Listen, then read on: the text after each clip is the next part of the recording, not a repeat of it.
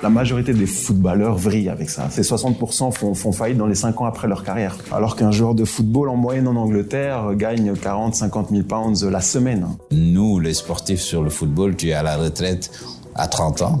Donc tu vas devoir soit retravailler ou soit avoir euh, investi pour pouvoir chapeauter et gérer ta vie. Donc tu deviens, oui, forcément entrepreneur. La vie après le football est plus compliquée. Le football te met dans un confort, dans une bulle, alors que lorsqu'on est en dehors de ce- cette carrière-là, et on on sait pas de quoi le lendemain sera fait. Les footballeurs ont-ils tous le même parcours? N'y a-t-il qu'une seule façon de se reconvertir après avoir foulé la pelouse? Comment mener sa barque, écrire sa réussite dans un secteur ultra compétitif? Ce sont les questions que nous allons aborder avec nos prochains guests. Bailey, le nouveau coach de Zulpara Game, est bien plus qu'un footeux devenu coach. Bailey est une véritable inspiration pour toute une génération de sportifs. Oh, et dois-je préciser qu'il entreprend également sous le soleil du Sénégal? Frédéric Gounongbe a retrouvé, lui, le milieu du foot par le biais de la gestion de fortune. Après l'avoir largement égratigné dans un livre témoignage Illusions et désillusions du ballon rond, maintenant c'est avec nous qu'il partage son expérience et ses anecdotes. Bienvenue dans ce nouvel épisode du Money Time Podcast avec l'Echo et Deuce. C'est un épisode particulier pour moi parce qu'en fait, nos deux guests sont des personnes que de un, ben, j'admire et je respecte énormément. De deux, avec qui j'ai vraiment envie réellement de voir un petit peu plus loin et de voir surtout plus clair sur les différents business sur lesquels ils sont actifs. Donc sans plus attendre, laissez-moi vous présenter Bailey. Bonjour Duke, merci de m'avoir invité. Ben merci d'être là. Fred Gounombe, comment vas-tu? Salut Duke, très bien et toi? Superbe. Et bien entendu, on est là avec notre acolyte de tous les jours, Arnaud Martin, journaliste sport business chez l'Echo. Salut Duke. Voilà, tu vas bien, tu, Très bien. tu connais la routine, on parle, on se présente, on découvre un petit peu leur carrière. Puis comme ça, je sais que tu vas pouvoir prendre note et la dernière partie du podcast, on rentre dedans. Messieurs, je pense que de manière à contextualiser aussi un petit peu, ben, pourquoi est-ce que moi j'estimais qu'il était intéressant de vous avoir, c'est que nous sommes tous trois d'anciens sportifs, reconvertis à travers différentes activités, mais l'une d'entre elles, c'est que nous sommes aussi consultants télé. Bye, on s'est rendu compte qu'on partageait la même vision, aussi bien sur le sport que sur la reconversion. Et quand je t'ai demandé de participer à ce podcast, je t'ai demandé quel est le binôme avec qui tu voudrais partager l'antenne. Et le premier nom que tu m'as cité, c'est celui de Fred. Alors, est-ce que tu pourrais nous expliquer pourquoi Fred? Pourquoi Fred? Parce que Fred, il fait partie des personnes un peu les, plus rares dans le monde du foot. Dans le monde du foot, tu as, tu as des joueurs de foot qui, qui jouent au foot. Euh, c'est pas péjoratif ce que je veux dire, mais au, au-dessus, il n'y a pas grand-chose, on va dire. Mais vraiment, en le disant simplement, et Fred est quelqu'un qui a fait des études, qui a joué au foot, et derrière, qui avait une idée de ce qu'il voulait faire après. Aussi, j'ai une affinité avec Fred, parce que j'ai joué avec Fred. On a joué à Zultoire Game, on a été dans la... Bon, lui jouait beaucoup, moi j'étais sur le banc. il jouait plus que moi. De, on a partagé, voilà, une année à Zultoire Game où j'ai découvert l'homme. Euh, et pour moi, ça c'est le plus important par rapport à, à toute ma carrière carrière footballistique. Euh, C'était très intéressant et surtout euh, le côté africain pour montrer que on est capable de faire de bonnes choses, on est capable de réfléchir et, de guider les gens dans une certaine manière. Et c'est ce que Fred il fait par rapport à, aux conseils qu'il donne au niveau financier à, à, à toute cette jeune génération. Pour le grand public, tu restes quand même une énigme. Donc, est-ce que tu pourrais te présenter c'est un jeune qui a grandi au Sénégal. On a ce point commun aussi avec avec Mbaye et c'est aussi une des choses qui nous a très fortement rapprochés au tout début, surtout quand j'arrive à Zult ou à Regame. C'est la première personne qui m'a vraiment pris son, sous son aile. Et, euh, et, donc voilà, j'ai eu la chance donc de pouvoir euh, continuer mon parcours scolaire euh, avant de réellement tourner dans le dans le football. Euh, j'ai tourné pro très tard, 23 ans, 24 ans, à Zult, à côté de, de Mbaye, ce qui m'a permis de mener mes études jusqu'au bout et ensuite faire le choix de, tenter ma chance dans, le football. Et ensuite, c'est aussi une carrière euh, qui euh, se passe bien quelquefois, puis mal aussi, avec des blessures, dont une qui m'a été euh, qui a été fatale pour ma carrière. Et donc, effectivement, j'ai dû arrêter à 20, 29 ans à cause d'une blessure et tout de suite retrouver un chemin de, de reconversion. Donc, donc voilà en quelques, en quelques mots. Bye. Tu nous as très bien parlé de Fred. Oui. Mais parlons un petit peu de toi. Hein? Bailey, c'est qui, c'est quoi, c'est comment c'est qui, c'est comment euh, bah, Je suis un jeune Sénégalais qui, qui a débarqué en Europe à l'âge de, de 17 ans et demi. Et dans ce sens-là, je suis venu en Europe, non pas pour faire le foot, parce que mes parents trouvaient que le foot, euh, c'était juste un hobby, c'est pas un boulot, il faut avoir des diplômes, il faut aller à l'école. Donc, euh, on, me dit, allez, tu dois quitter le Sénégal pour aller étudier en Europe. Mais comme tout Africain et Sénégalais, quand tu débarques en Europe, la manière la plus facile pour t'adapter, c'est jouer au foot. Donc euh, j'allais le dimanche jouer au foot euh, au campus universitaire avec mon beau-frère, là où jouaient tous les Africains. Et ces mecs-là ont, fait tout pour m'inscrire dans, dans, une équipe. Et je faisais les deux, mes études et, et, le foot. Après deux années, je pouvais signer pro. Donc j'avais laissé mes études en stand-by. Et euh, comme j'étais venu en Europe pour ne pas jouer au foot, j'ai arrêté mes études pendant un an et j'ai pas dit à mes parents que j'arrêtais. tu leur annonces maintenant là. voilà. Mais de, toute, de, toute façon, après ils ont su que. Mais j'ai eu la chance parce que derrière il y a eu la Coupe du Monde 2002 et c'est l'année où le Sénégal a été excellent. Ils ont été jusqu'en quart de finale et, et, et, là le football est devenu autre chose que, que le petit euh, football qu'on qu l'on voyait avant ça s'est professionnalisé entre guillemets au Sénégal. Et derrière, voilà, vu que j'avais décidé de faire du foot, bah, j'y suis allé à, à 100%.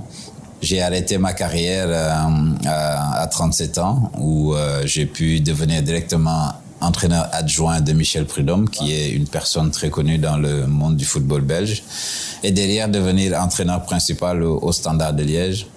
Et puis, euh, depuis quelques jours entraîneur principal à, à, Zultwargem. Gentlemen, on a vu un petit peu plus clair à travers vos mots, mais on a un portrait croisé pour vous. Ok, donc je vous propose de l'écouter.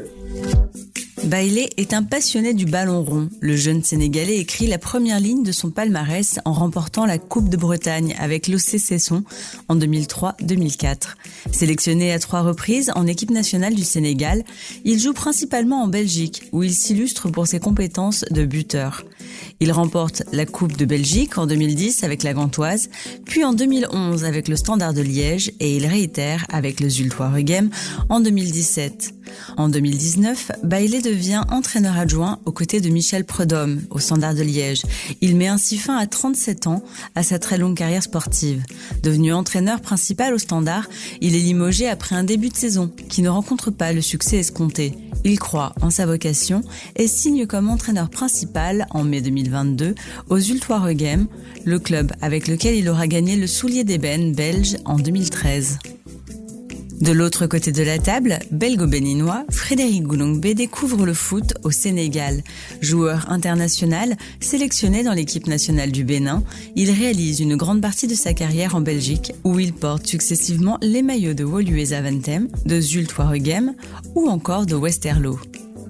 Considéré comme un attaquant puissant, le gaucher traverse la Manche où il tente sa chance en deuxième division. Il y défend les couleurs du club de Cardiff City. Les blessures à répétition le contraignent finalement à mettre fin à sa carrière.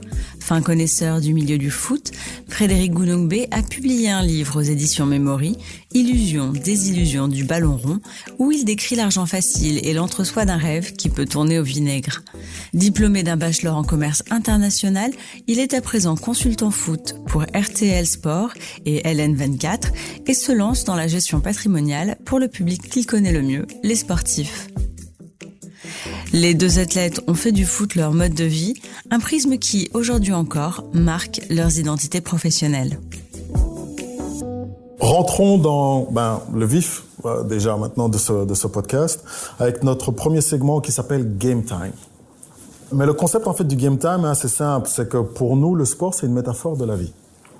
Vous êtes d'accord sur ce point de vue-là ou, ou, pas? Oui, ben, je te suis sur ça parce que quand tu vas dans les stades de foot, c'est le reflet de la société d'aujourd'hui. Tu, tu vois les gens, leur comportement. Je pense que on doit revenir sur, sur l'éducation qui est la base pour moi euh, dans cette société d'aujourd'hui. Ça se voit encore plus dans ce monde d'aujourd'hui après le Covid. Euh, en étant entraîneur de foot, en étant dans le management humain, tu découvres que aujourd'hui tout a changé et tu dois t'adapter à ça. Fred, quel est toi ton regard justement, ce que tu as vécu à travers le sport?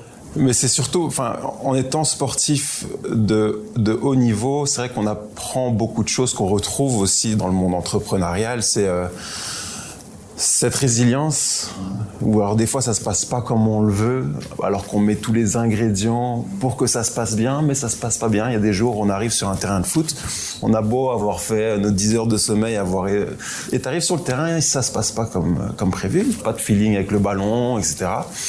Mais quelquefois, c'est aussi le cas dans, dans, dans la vie. C'est réellement ça. Après, on a beau avoir tout préparé, il y a toujours des, euh, des, des, événements inattendus qui arrivent. Et donc, c'est pouvoir se rendre compte de ça, support, le supporter et le traverser les moments difficiles et, euh, appliquer ce lâcher prise, de se dire bon bah même si j'ai tout fait pour que ça se passe bien, bah là ça se passe pas bien, c'est pas grave, on le traverse et, euh, on continue d'avancer. Donc c'est il y a, plein de parallèles possibles entre le sport et, euh, et, la vie. Euh, comment j'ai commencé le basket? J'ai vécu un, changement culturel, j'ai envie de dire même une ascension sociale à travers le sport. Euh, la particularité, c'est que bon, moi j'ai commencé au foot. Ouais. Déjà à cet âge-là, euh, donc je crois que j'avais quoi, 11, 12 ans, euh, tu marques un goal, t'entends des cris de singe. Mm. Pour moi, c'était juste pas concevable. T'as pas cette problématique dans, dans, le basket? Non, en fait dans le basket, on, on, tu, tu le rencontres pas. Je veux dire, euh, T'as as des joueurs de légende, ça pouvait être très bien Larry Bird qui est blond aux yeux bleus, t'as un Magic Johnson, t'as un Michael Jordan qui tire la langue, t'as un Yao Ming, un chinois de 2m20, t'as de tout. Comment est-ce que vous avez réussi, je veux dire, à, à évoluer dans un milieu raciste? Ben, C'est le reflet de la société. Même si on est en 2022, on a ces gens-là qui sont dans leur zone de confort et qui trouvent qu'en en y sortant un peu ou en laissant entrer les gens, ils ne sont, ils ne sont pas bien. Et aussi, c'est une bêtise que tu retrouves euh, quand tu vas voir les enfants jouer au foot. Tu parlais de quand tu étais enfant, parce que euh, les enfants répètent ce que les parents disent. Un parent accompagné de son fils qui fait des cris de singe, et le fils, il le fera encore dix ans, et, par descendance, ça continue. Et je reviens toujours à l'éducation qu'on doit remettre en place, la base, parce que ça, c'est le plus important. C'est pour ça qu'on est dans cette situation. Et moi, je pense pas qu'on on va s'en sortir euh, facilement. Je pense pas non plus qu'on s'en sortira comme ça, malheureusement. Malgré toutes les campagnes qui sont là pour la communication et moins pour s'attaquer sur le au sujet de fond, mais c'est bah, pareil. L'un de mes premiers matchs, euh, c'est dans les divisions euh, inférieures euh, en Belgique. C'est se retrouver face à un adversaire qui, après que tu aies marqué un but, se met devant toi et te fait le salut nazi. Mais t'as 14-15 ans, tu, tu, tu, comprends pas, quoi. Tu, tu comprends pas, mais tu te, tu te rends compte que là, il y a des, y a un souci quelque part, tu vois, il y, a, un problème. Mais après, la question est de se dire, ben, ça doit pas être ça qui doit m'arrêter de, de, jouer au football, parce que sinon, du coup, on, on abandonne. Au final, bon, bah, nous, on continue dans notre, dans notre passion, que ce soit le football, l'athlétisme, le basket ou autre chose. Qui dit foot, qui dit sport de haut niveau, dit logiquement argent. Donc, c'est un, c'est un ascenseur social pour pas mal d'entre nous. Comment est-ce que vous avez géré ça? Ben, Cet ascenseur-là, ça, ça reste, tu le gères que par l'éducation. Tu, tu, fais une maison, euh, si tu fais pas un bon fondement, quand il va pleuvoir, il y aura du vent, tu seras plus là. Donc l'ascenseur social là, c'est quand tu gagnes de l'argent ou quand tu as beaucoup de gens qui veulent être ton pote. Mais tout ça, c'est l'éducation qui te permet de le gérer et de savoir euh, garder la tête froide et de bien gérer tout ça. Parce que beaucoup ont eu euh, cet ascenseur-là, mais peut-être au premier étage, ils sont descendus. Fred, justement, sans rentrer dans les détails de, de ton livre, parce que tu as quand même écrit un livre, mais partage un petit peu avec nous quelques anecdotes en, en termes d'illusions et désillusions du ballon rond et surtout cette ascension sociale. Pour juste parler de mon cas personnel, c'est vrai que la première fois où tu reçois le, le salaire, bon, moi je jouais dans un petit club de première division, où au final tu restes encore malgré tout attaché au, au standard euh, d'un cadre supérieur ici, etc. Mais c'est vrai que quand tu passes une étape et que tu euh, commences à toucher euh, des, des, chiffres importants, c'est pas facile. Garder la tête froide par rapport à ça. Et la majorité des footballeurs vrillent avec ça. ça c'est, il y a des chiffres qui sont publics. C'est 60% font, font faillite dans les 5 ans après leur carrière. 60%. Alors qu'un joueur de football en moyenne en Angleterre gagne 40, 50 000 pounds la semaine. C'est très difficile. C'est très, c'est vraiment très difficile. Et c'est vrai que de se dire, tiens, j'ai une, j'ai une éducation, j'ai été à l'école, j'ai été éveillé à la question de l'argent. ok, tu as eu tout ce travail-là, mais une fois que ça arrive, c'est pas évident. C'est vrai que c'est pas évident, et t'en as beaucoup qui qui vrillent. Euh, et moi, ma petite échelle, à ma petite échelle, j'aurais eu une Opel Astra euh, normale, euh, ce qui t'amène d'un point A à un point B, c'est ce qu'il faut, non? C'est une voiture. et puis tu arrives dans un, vestiaire, dans un vestiaire ou dans un parking où tu as, des mbailés qui, qui arrivent avec des des grosses voitures et tu te dis ah bon écoute hein, hein, on va essayer de on va essayer aussi de monter au niveau. C'est normal en fait hein, c'est ça ce sont des, des comportements qu'on peut pas euh, c'est très difficile de juger en fait c'est facile de juger de l'extérieur mais de l'intérieur c'est difficile parce que on est obligé d'adopter ou de s'adapter au code de l'entourage. Hmm. le souci c'est lorsque tu n'as pas réellement le même contrat d'un bailé qui est là depuis très longtemps qui marque un exemple qui, qui, qui, marque euh, qui est meilleur buteur non mais c'est réellement ça et je l'ai vécu euh, c'est tout plein de problématiques qu'on a l'habitude de rencontrer dans un vestiaire et qui, euh, qui des fois peuvent coûter très cher. On parle de cette influence dans les vestiaires. Mais est-ce que parfois aussi, euh, vous avez pu en tirer des choses positives? Du genre, est-ce que on vous a conseillé, je sais pas, d'investir dans la bourse, d'investir dans la brique. Non, mais je pense que dans un, dans un de foot, ça dépend toujours avec euh, tes acolytes, avec qui tu as une affinité, avec qui, et en général, les discussions ouais, sont très terre à terre, ça dépend avec qui tu es. Et par rapport au conseil, euh, dans le monde du foot, il n'y a pas ce conseil-là de dire, euh, ben, combien tu gagnes, qu'est-ce que tu vas faire avec, tu as investi là, tu as acheté là. Ça, ça devient personnel, ça devient avec l'entourage. L'entourage aujourd'hui qui peut te permettre d'être bien guidé et qui peut te permettre de te, voilà, de, de, de tomber de, de, très haut si l'entourage n'est pas, n'est pas bonne. Mais ces conseils-là, franchement, on devrait en avoir un peu plus parce que moi j'estime que même dans une équipe de football en début de saison, euh, comme tu as un team building, comme tu as l'équipe, le club doit organiser euh, bah, un business meeting où on, on, on, conseille les joueurs de voilà de faire attention de votre argent, ce que ça peut devenir, qu'est-ce que vous pouvez en faire, et même les aider à avoir des placements avec les banques et ou, ou, ou les guider pour moi, tu as toujours les caïds, les leaders, ils aiment bien montrer que ici c'est leur territoire. Et, pour moi, c'est important que si tu es leader dans un vestiaire, le mec qui joue pas, le mec qui débarque, qui connaît pas, de le mettre à l'aise, de lui permettre de, de s'adapter, de se sentir bien. Et pour moi, ça a été toujours important. Fred, ton regard là-dessus? Pour euh, juste rebondir sur ce qui se dit dans les vestiaires, c'est vrai que au final, on, on, se laisse toujours entraîner par ce qui se dit dans les vestiaires. Ça reste les personnes qu'on rencontre le plus. On les, enfin, tous les matins, on passe euh, la moitié de notre journée ou bah, tous nos week-ends avec ces gens-là. Donc, l'influence des personnes dans les vestiaires est, est très importante et euh, en ce moment dans les dans les vestiaires ce qui ce que je peux voir à travers les joueurs avec qui je bosse les jeunes c'est les cryptos donc du coup euh, tout le monde se veut se lancer dans les cryptos euh, et on va voir euh, parce qu'apparemment ça ça nous fait gagner beaucoup d'argent et c'est ça. Si ce n'est le ce, ce, ce sujet là des cryptos qui, qui qui arrive dans les vestiaires très peu de fois en tout cas j'ai j'ai entendu parler de mon expérience personnelle de d'investissement, d'investissement, de de sensibilisation par rapport à l'après carrière parce qu'en fait le football et c'est le, le, basket c'est sûrement la même chose dans tous les sports ouais. c'est une c'est une on est dans l'univers court, -ter, court termiste ce qui est normal parce qu'il faut il faut il faut être performant à l'instant T. Et donc comment ça se projeter dans 10 ans ou dans 5 ans ça n'intéresse personne. En tout cas pas le club parce que dans 5 ans tu seras sûrement plus là. Ça n'intéresse pas ton coach non plus parce qu'il sera aussi et c'est normal. Et donc c'est difficile de trouver l'équilibre pour un joueur de se dire ok, il faut que je sois performant d'un point de vue court terme et il faut aussi que moi je me protège sur le long terme. Pour développer justement alors cette, réflexion sur l'équilibre, comment est-ce que par exemple, ben, toi qui as joué en Belgique mais qui as aussi joué outre-mer, on sait que en Angleterre, le salaire des joueurs, c'est dans les tabloïds. Donc comment est-ce que déjà tu gères ça quand tu passes d'un côté à l'autre de la Manche, mais au-delà de ça, comment est-ce que vous gérez en tant que joueur ou en tant que coach quand tu vois par exemple la signature d'un Kylian? Ben À la fin de la journée, ça reste un sport, ça reste un 11 contre 11. Il y a de telles disparités, comment est-ce qu'on arrive à, à gérer ça? Ben, au, au, au, final, ça choque, mais au final aussi, avec les joueurs de foot, les gens ne pensent pas au salaire au moment où on est sur un terrain de foot, au moment où ils arrivent, quand tu es dans un groupe. Ce que l'un ou l'autre gagne, personne s'en inquiète, parce que ce qu'ils veulent aujourd'hui, c'est jouer au foot. C'est un résultat Mais je parle toujours du reflet de la société. Aujourd'hui, grâce au Covid, il y a, on a créé des milliardaires aussi, hein, grâce au Covid, mais personne ne s'en inquiète et on a créé des gens qui sont devenus beaucoup plus pauvres. Mais c'est parce que le foot, c'est un sport populaire où euh, tout le monde peut en parler, tout le monde peut donner son avis.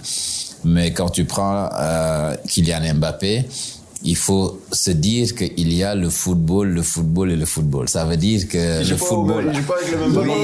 c'est vrai, le football que tu vois en, Belgique, en Angleterre, aujourd'hui le championnat français, euh, les droits télé, quand tu vas en Angleterre, le dernier, si ce qu'il touche en droit télé peut, peut, peut, faire vivre 10 clubs de, en, en Belgique. Donc, c'est différent et les gens n'ont pas ce recul par rapport à un joueur de foot. Mais les gens aussi oublient de toute manière que le footballeur, à la fin de la journée, reste un employé. Déjà, le footballeur est un employé, et en plus, un employé en CDD. Ça, c'est juste pour rebondir avec ce qu'on disait tout à l'heure. Il n'est pas en CDI. Et souvent, beaucoup se comportent comme s'ils avaient un CDI et euh, pensent que ces millions continueront à arriver. Mais pour revenir sur, sur, sur, bah, sur, sur Mbappé et ses montants extraordinaires qui semblent disproportionnés, est-ce qu'ils le sont réellement? Mais ici, il y a quelqu'un, c'est que le football dépasse aussi, euh, dépasse aussi euh, le, cadre d'un. Enfin voilà, tu gagnes ce que tu génères, tout simplement. Donc au final, c'est normal que tu reçoives autant si tu génères x 10 ou x, 30 et les Qataris, pour reprendre l'exemple de Kylian, s'ils sont prêts à lui donner, ils savent que derrière il y a du business qui va rentrer, donc il n'y a pas de problème pour, euh, pour eux.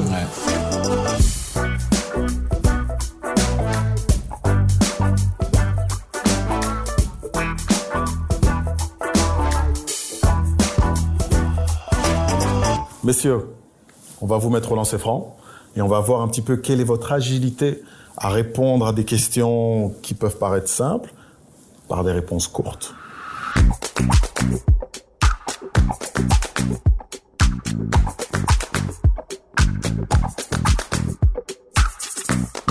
Fred, quelle est l'erreur que tu ne feras plus jamais? Euh, L'erreur que j'ai faite et que j'aurais peut-être pas dû faire, c'est d'aller euh, reprendre ma carrière en Angleterre dans un championnat très très physique parce que mon corps n'a pas supporté. Et donc en fait j'avais déjà un corps fragile en Belgique et j'ai décidé d'aller dans le championnat le plus physique presque au monde où il y a qui est la deuxième division anglaise et là j'ai pas tenu. Et là je me suis toujours dit j'ai peut-être raté le coche à ce moment-là. Bye, ta plus grosse déception euh, D'avoir loupé le, championnat de Belgique avec euh, mon club d'aujourd'hui, Zultoire Game. Quel est le coup qui t'a fait prendre de l'avance Mes ligaments croisés. Ça m'a fait prendre de l'avance et sans mes ligaments croisés, je pense que j'aurais pas joué jusqu'à 37 ans parce que je l'ai eu à 30 ans et tout le monde me disait waouh, c'est fini le foot. Et ça m'a permis de jouer 7 ans encore. Fred, quel est le coup qui t'a fait prendre de l'avance Extraordinaire parce que c'est aussi ma dernière blessure. Tu es seul face à toi-même pendant un an, un an et demi et décision d'arrêter et de préparer l'après. Dans ce segment, on a ce qu'on appelle le moment Matrix. C'est le moment où vous vous rappelez, Neo, il est là, on lui tire dessus, et puis boum, il met la main et il se rend compte qu'en fait, il peut arrêter les balles. Il est rentré dans une autre dimension. Quel est ce moment dans vos carrières, dans votre vie? Mais je pense que chez, chez, moi, il y a des moments quand tu vas à Bruges et que tu marques trois buts à Bruges et que tu as le public de Bruges qui est le public le plus difficile de la Belgique. Euh, qui, t'applaudit et que tu passes derrière le cop, tu te dis euh, waouh, là, là j'ai passé quelque quelque chose et j'ai fait quelque chose. Et je pense qu'aussi euh, le moment où euh, pour la première fois je deviens head coach ou je deviens entraîneur principal, ça c'est des moments que tu te dis ok, je fais quelque chose. Fred, quel est ton moment Matrix? Alors moi, ça va être mon, premier but en équipe nationale du Bénin, au Bénin. Et euh, si je peux en prendre un deuxième, c'est pendant le confinement, donc dans ce plan de reconversion. Tout le monde s'ennuie un petit peu, je m'ennuie aussi. Et je me dis, tiens, je vais essayer de sensibiliser des, des joueurs de football à la question de l'argent et que je me connecte sur mon, mon Zoom et je vois qu'en fait, il y a une septantaine de joueurs de partout qui sont connectés et qui veulent savoir. Euh, c'était vraiment les deux moments euh, que je retiendrai en tout cas. Est-ce que vous avez un modèle Fred, je te lance directement. Euh, sportif modèle, je pense à Jordan, pour sa carrière évidemment, mais pour évidemment son côté entrepreneurial. C'est très difficile, mais il l'a fait au moins aussi bien après. Y a une personne, si je dois chercher un modèle et le dire, c'est Georges Weah. Parce que j'ai toujours adoré sa personnalité, un gars super cool, élégant. Et aujourd'hui, quand tu le vois après le foot réussir à devenir président de son pays et de faire des choses bien, oui, je pense que si je devrais mettre une personne, c'est Georges Weah.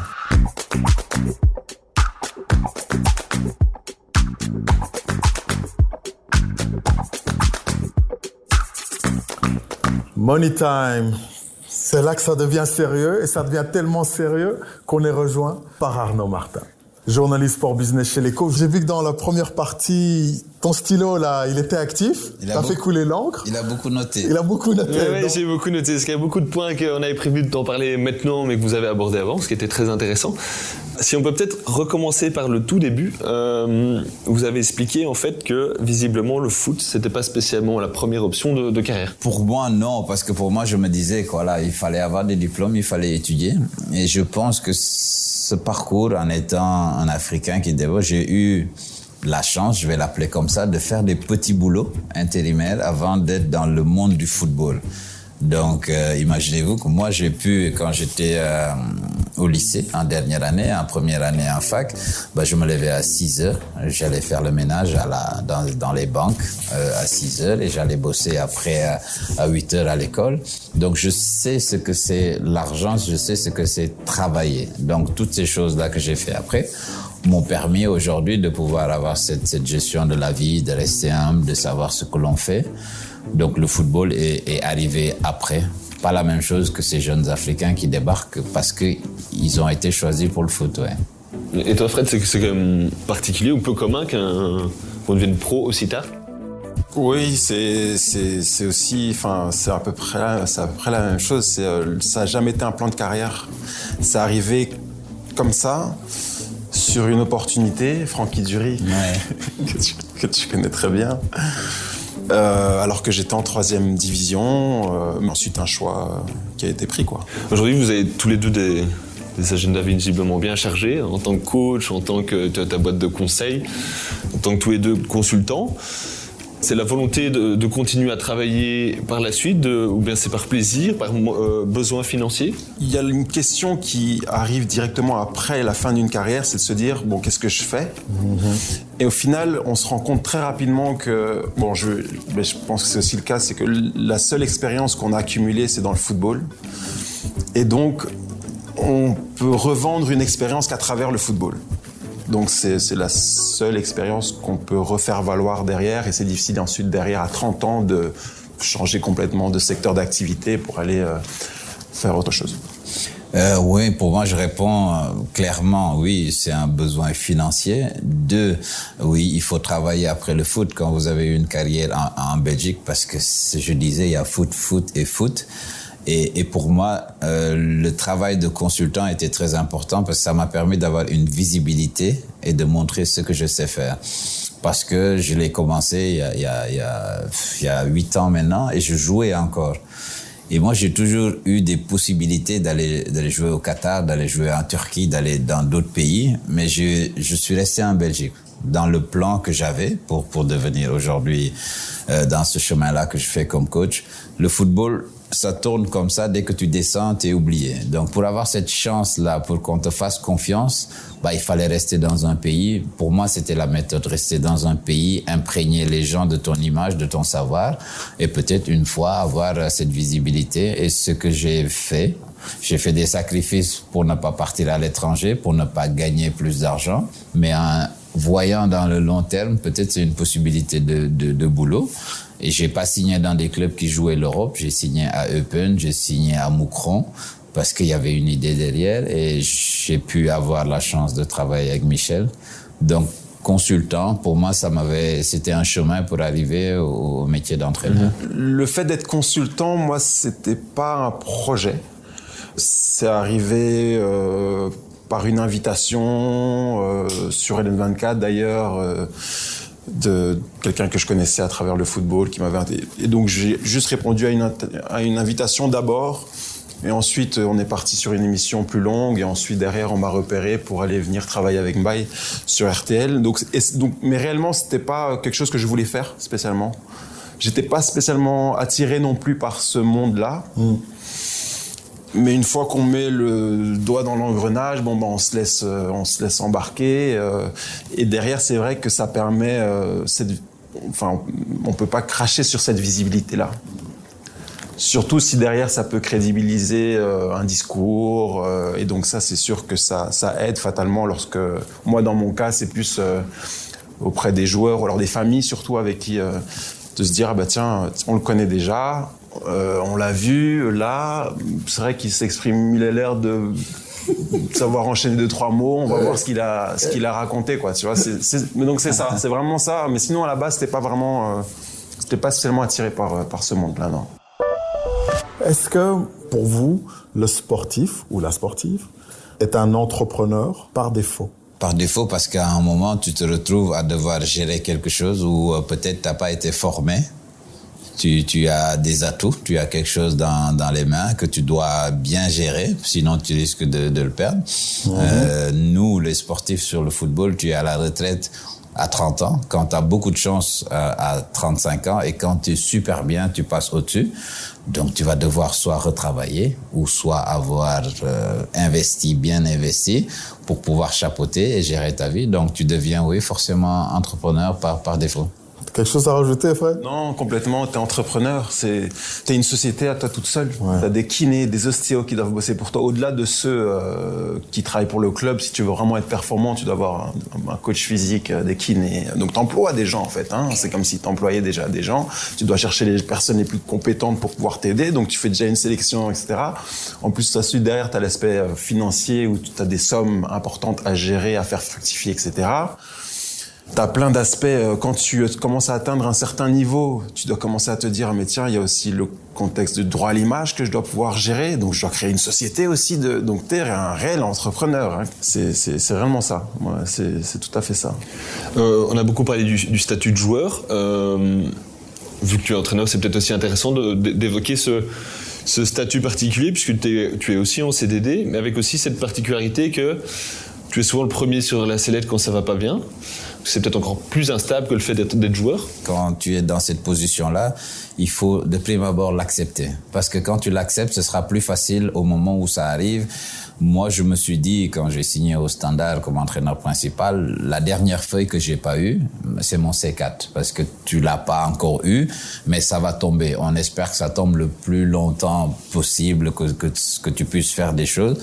Mais c'est un métier qui vaut ça parce que euh, on va pas éliminer 10 ou 15 joueurs en même temps. C'est plus facile de faire sauter un et se dire, OK, peut-être que les choses vont changer.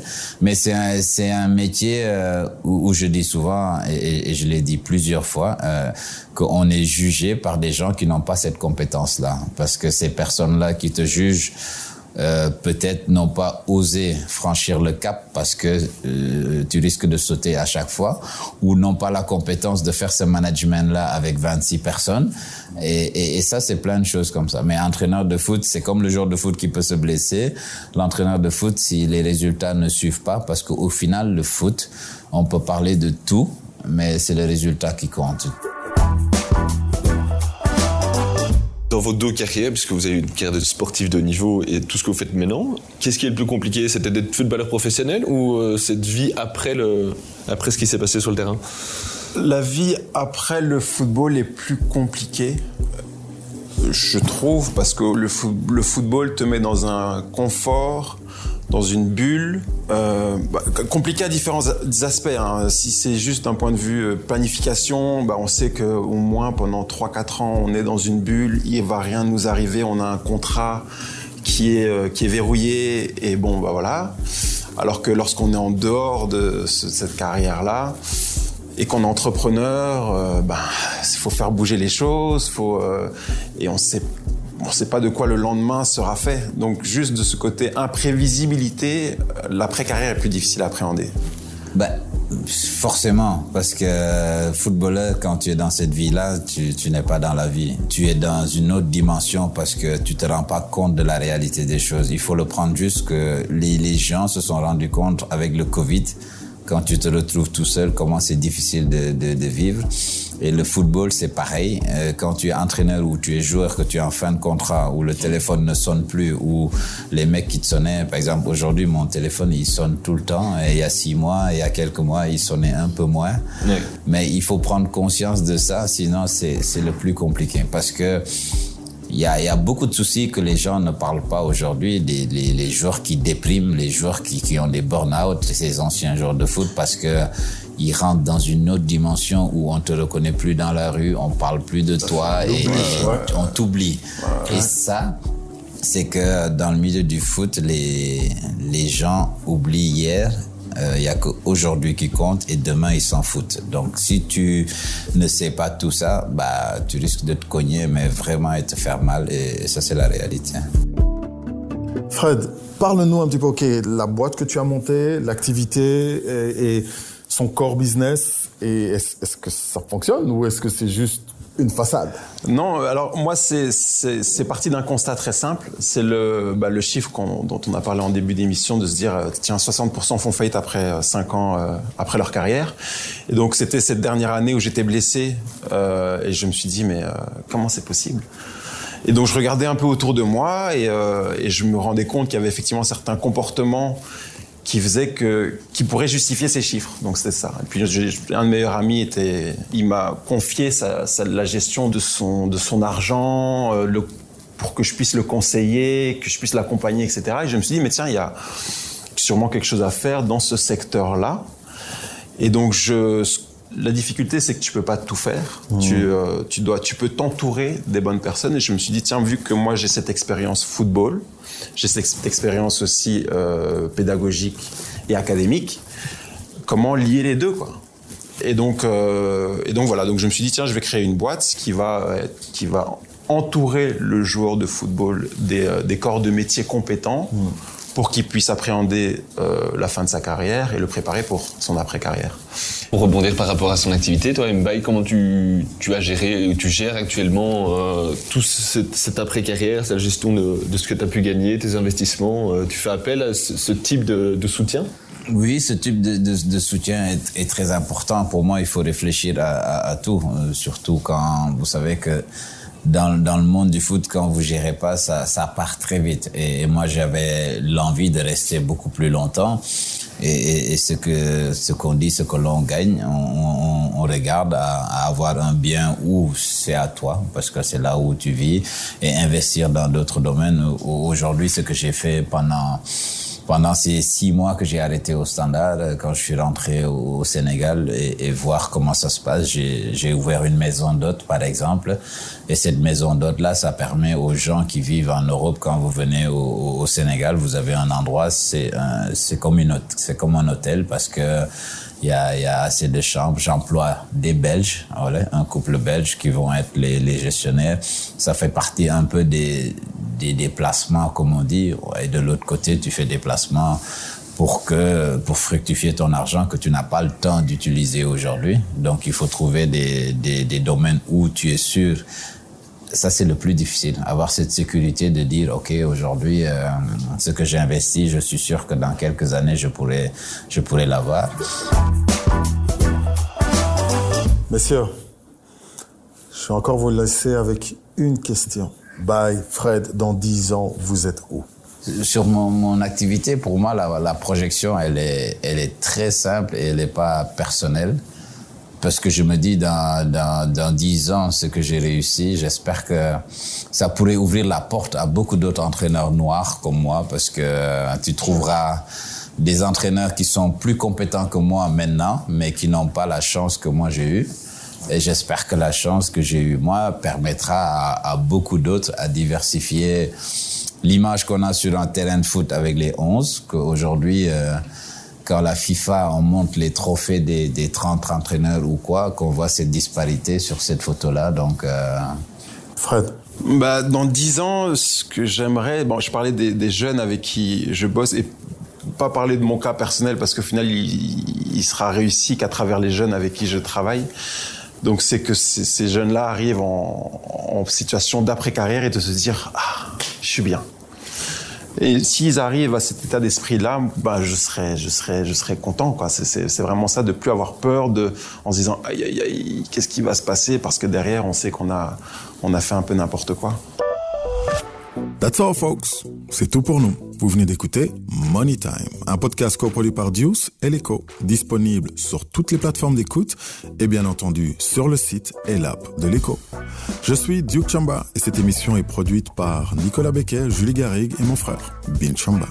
Cette série de 5 épisodes s'achève. N'hésitez pas à écouter et surtout réécouter les précédents épisodes. Thomas Meunier, Olivia Borlé, Justine Hénin et bien d'autres champions s'y livrent sur leur reconversion et sur les clés qui font leur succès.